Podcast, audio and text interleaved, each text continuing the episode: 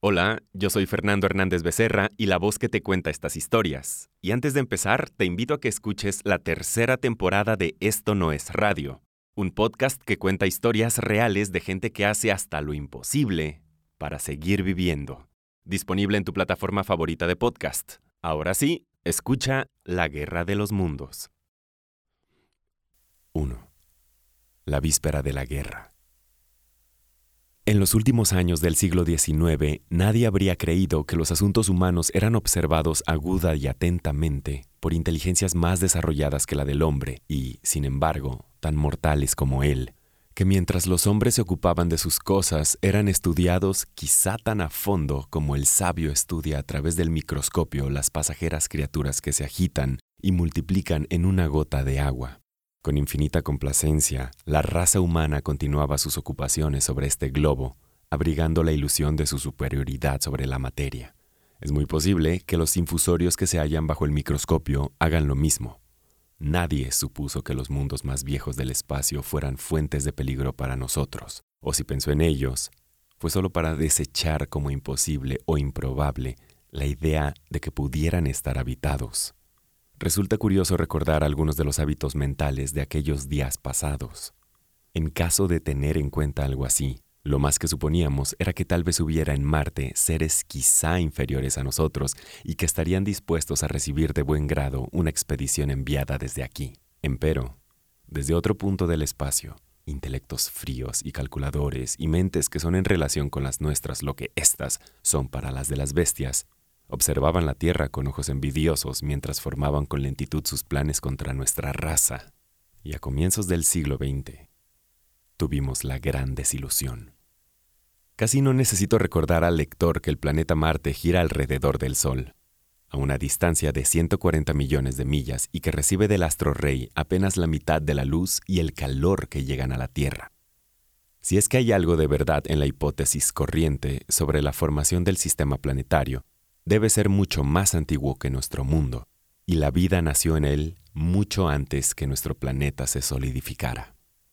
El hecho de que tiene apenas una séptima parte del volumen de la Tierra debe haber acelerado su enfriamiento, dándole una temperatura que permitiera la aparición de la vida sobre su superficie. Tiene aire y agua, así como también todo lo necesario para sostener la existencia de seres animados. Pero tan vano es el hombre y tanto lo ciega su vanidad, que hasta fines del siglo XIX ningún escritor expresó la idea de que allí se pudiera haber desarrollado una raza de seres dotados de inteligencia que pudiese compararse con la nuestra. Tampoco se concibió la verdad de que siendo Marte más antiguo que nuestra Tierra y dotado solo de una cuarta parte de la superficie de nuestro planeta, además de hallarse situado más lejos del Sol, era lógico admitir que no solo está más distante de los comienzos de la vida, sino también mucho más cerca de su fin. El enfriamiento que algún día ha de sufrir nuestro mundo ha llegado ya a un punto muy avanzado en nuestro vecino. Su estado material es todavía en su mayor parte un misterio, pero ahora sabemos que aún en su región ecuatorial, la temperatura del mediodía no llega a ser la que tenemos nosotros en nuestros inviernos más crudos. Su atmósfera es mucho más tenue que la nuestra, sus océanos se han reducido hasta cubrir solo una tercera parte de su superficie, y al sucederse sus lentas estaciones, se funde la nieve de los polos para inundar periódicamente las zonas templadas. Esa última etapa de agotamiento, que todavía es para nosotros increíblemente remota, se ha convertido ya en un problema actual para los marcianos. La presión constante de la necesidad les agudizó el intelecto, aumentando sus poderes perceptivos y endureciendo sus corazones y al mirar a través del espacio, con instrumentos e inteligencias con los que apenas si hemos soñado, ven a solo 35 millones de millas de ellos una estrella matutina de la esperanza. Nuestro propio planeta, mucho más templado, lleno del verdor de la vegetación y del azul del agua, con una atmósfera nebulosa que indica fertilidad y con amplias extensiones de tierra capaz de sostener la vida en gran número. Y nosotros, los hombres que habitamos esta tierra, debemos ser para ellos tan extraños y poco importantes como lo son los monos y los lémures para el hombre. El intelecto del hombre admite ya que la vida es una lucha incesante, y parece que esta es también la creencia que impera en Marte. Su mundo se halla en el periodo del enfriamiento, y el nuestro está todavía lleno de vida, pero de una vida que ellos consideran como perteneciente a animales inferiores. Así, pues, su única esperanza de sobrevivir al destino fatal que les amenaza desde varias generaciones atrás reside en llevar la guerra hacia su vecino más próximo. Y antes de juzgarlos con demasiada dureza, debemos recordar la destrucción cruel y total que nuestra especie ha causado no solo entre los animales, como el bisonte y el dido, sino también entre las razas inferiores. A pesar de su apariencia humana, los tasmanios fueron exterminados por completo en una guerra de extinción llevada a cabo por los inmigrantes europeos durante un lapso que duró escasamente 50 años. ¿Es que somos acaso tan misericordiosos como para quejarnos si los marcianos guerrearan con las mismas intenciones con respecto a nosotros? Los marcianos deben haber calculado su llegada con extraordinaria justeza, sus conocimientos matemáticos exceden en mucho a los nuestros, y llevado a cabo sus preparativos de una manera perfecta. De haberlo permitido a nuestros instrumentos, podríamos haber visto los síntomas del mal ya en el siglo XVIII. Hombres como Schiaparelli observaron el planeta rojo, que durante siglos ha sido la estrella de la guerra, pero no llegaron a interpretar las fluctuaciones en las marcas que también asentaron sobre sus mapas. Durante ese tiempo, los marcianos deben haber estado preparándose. Durante la oposición de 1894 se vio una gran luz en la parte iluminada del disco. Primero desde el observatorio Lick, luego la notó Perrotin en Niza, y después otros astrónomos. Los lectores ingleses se enteraron de la noticia en el ejemplar de Nature que apareció el 2 de agosto. Me inclino a creer que la luz debe haber sido el disparo del cañón gigantesco, un vasto túnel excavado en su planeta y desde el cual hicieron fuego sobre nosotros. Durante las dos oposiciones siguientes se avistaron marcas muy raras cerca del lugar en que hubo el primer estallido luminoso. Hace ya seis años que se descargó la tempestad en nuestro planeta al aproximarse Marte a la oposición, la Bell dejaba hizo cundir entre sus colegas del mundo la noticia de que había una enorme nube de gas incandescente sobre el planeta vecino. Esta nube se hizo visible a medianoche del día 12 y el espectroscopio, al que apeló de inmediato, indicaba una masa de gas ardiente, casi todo hidrógeno que se movía a enorme velocidad en dirección a la Tierra. Este chorro de fuego se tornó invisible alrededor de las doce y cuarto. La Bell lo comparó a una llamarada colosal lanzada desde el planeta con la violencia súbita con que escapa el gas de pólvora de la boca de un cañón. Esta frase resultó singularmente apropiada. Sin embargo, al día siguiente no apareció nada de esto en los diarios, excepción hecha de una breve nota publicada en el Daily Telegraph, y el mundo continuó ignorando uno de los peligros más graves que amenazó a la raza humana. Es posible que yo no me hubiera enterado de lo que antecede si no hubiese encontrado en Ottershaw con el famoso astrónomo Ogilvy. Este se hallaba muy entusiasmado ante la noticia, y debido a la exuberancia de su reacción, me invitó a que la acompañara aquella noche a observar el planeta rojo. A pesar de todo lo que sucedió desde entonces, todavía recuerdo con toda claridad la vigilia de aquella noche, el observatorio oscuro y silencioso, la lámpara cubierta que arrojaba sus débiles rayos de luz sobre un rincón del piso, la delgada abertura del techo por la que se divisaba un rectángulo negro, tachonado de estrellas. Ogilvy andaba de un lado a otro. Le oía sin verle.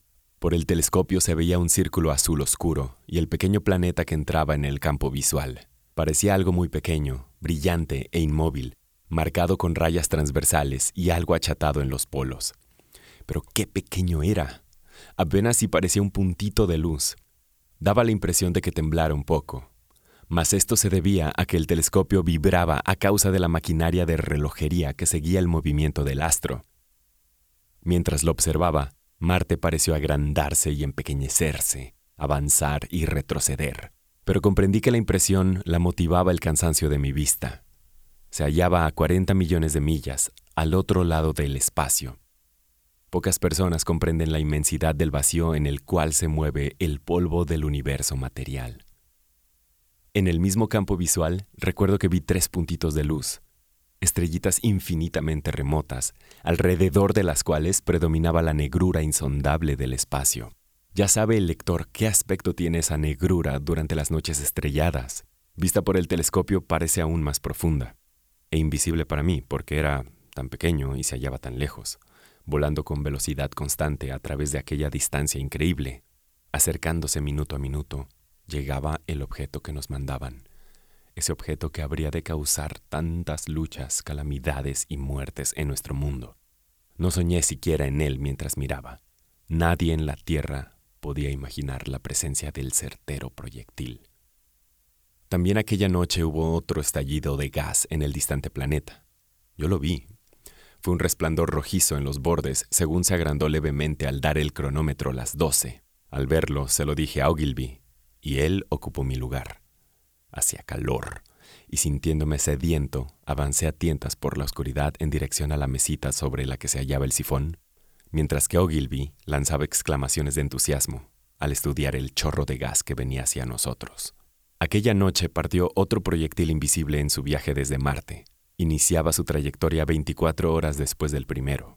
Recuerdo que me quedé sentado a la mesa, deseoso de tener una luz, para poder fumar y ver el humo de mi pipa, y sin sospechar el significado del resplandor que había descubierto y de todo el cambio que traería a mi vida. Ogilvy estuvo observando hasta la una, hora en que abandonó el telescopio. Encendimos entonces el farol y fuimos a la casa. Abajo, en la oscuridad, se hallaban Ottershaw y Chertsey, donde centenares de personas dormían plácidamente. Ogilvy hizo numerosos comentarios acerca del planeta Marte y se burló de la idea de que tuviese habitantes y de que éstos nos estuvieran haciendo señas. Su opinión era que estaba cayendo sobre el planeta una profusa lluvia de meteoritos o que se había iniciado en su superficie alguna gigantesca explosión volcánica me manifestó lo difícil que era que la evolución orgánica hubiera seguido el mismo camino en los dos planetas vecinos. La posibilidad de que existan en Marte seres parecidos a los humanos es muy remota, me dijo. Centenares de observadores vieron la llamarada de aquella noche y de las diez siguientes. ¿Por qué cesaron los disparos después del décimo? Nadie ha intentado explicarlo. Quizás sea que los gases producidos por las explosiones causaron inconvenientes a los marcianos, Densas nubes de humo o polvo, visibles como pequeños manchones grises en el telescopio, se diseminaron por la atmósfera del planeta y oscurecieron sus detalles más familiares. Al fin se ocuparon los diarios de esas anormalidades, y en uno y otro aparecieron algunas notas referentes a los volcanes de Marte. Recuerdo que la revista Punch aprovechó el tema para presentar una de sus acostumbradas caricaturas políticas, y sin que nadie lo sospechara, Aquellos proyectiles disparados por los marcianos aproximábanse hacia la Tierra a muchas millas por segundo, avanzando constantemente, hora tras hora y día tras día, cada vez más próximos. Paréceme ahora casi increíblemente maravilloso que con ese peligro pendiente sobre nuestras cabezas pudiéramos ocuparnos de nuestras mezquinas cosillas como lo hacíamos. Recuerdo el júbilo de Markham cuando consiguió una nueva fotografía del planeta para el diario ilustrado que editaba en aquellos días. La gente de ahora no alcanza a darse cuenta de la abundancia y el empuje de nuestros diarios del siglo XIX. Por mi parte, yo estaba muy entretenido en aprender a andar en bicicleta y ocupado en una serie de escritos sobre el probable desarrollo de las ideas morales a medida que progresara la civilización. Una noche, cuando el primer proyectil debía hallarse apenas a 10 millones de millas, salía a pasear con mi esposa. Brillaban las estrellas en el cielo y le describí los signos del zodiaco, indicándole a Marte que era un puntito de luz brillante en el cenit y hacia el cual apuntaban entonces tantos telescopios. Era una noche cálida, y cuando regresábamos a casa, se cruzaron con nosotros varios excursionistas de Chertsey y Isleworth, que cantaban y hacían sonar sus instrumentos musicales. Veíanse luces en las ventanas de las casas. Desde la estación nos llegó el sonido de los trenes, y el rugir de sus locomotoras convertíase en melodía debido a la magia de la distancia. Mi esposa me señaló el resplandor de las señales rojas, verdes y amarillas que se destacaban en el cielo, como sobre un fondo de terciopelo. Parecían reinar, por doquier, la calma y la seguridad.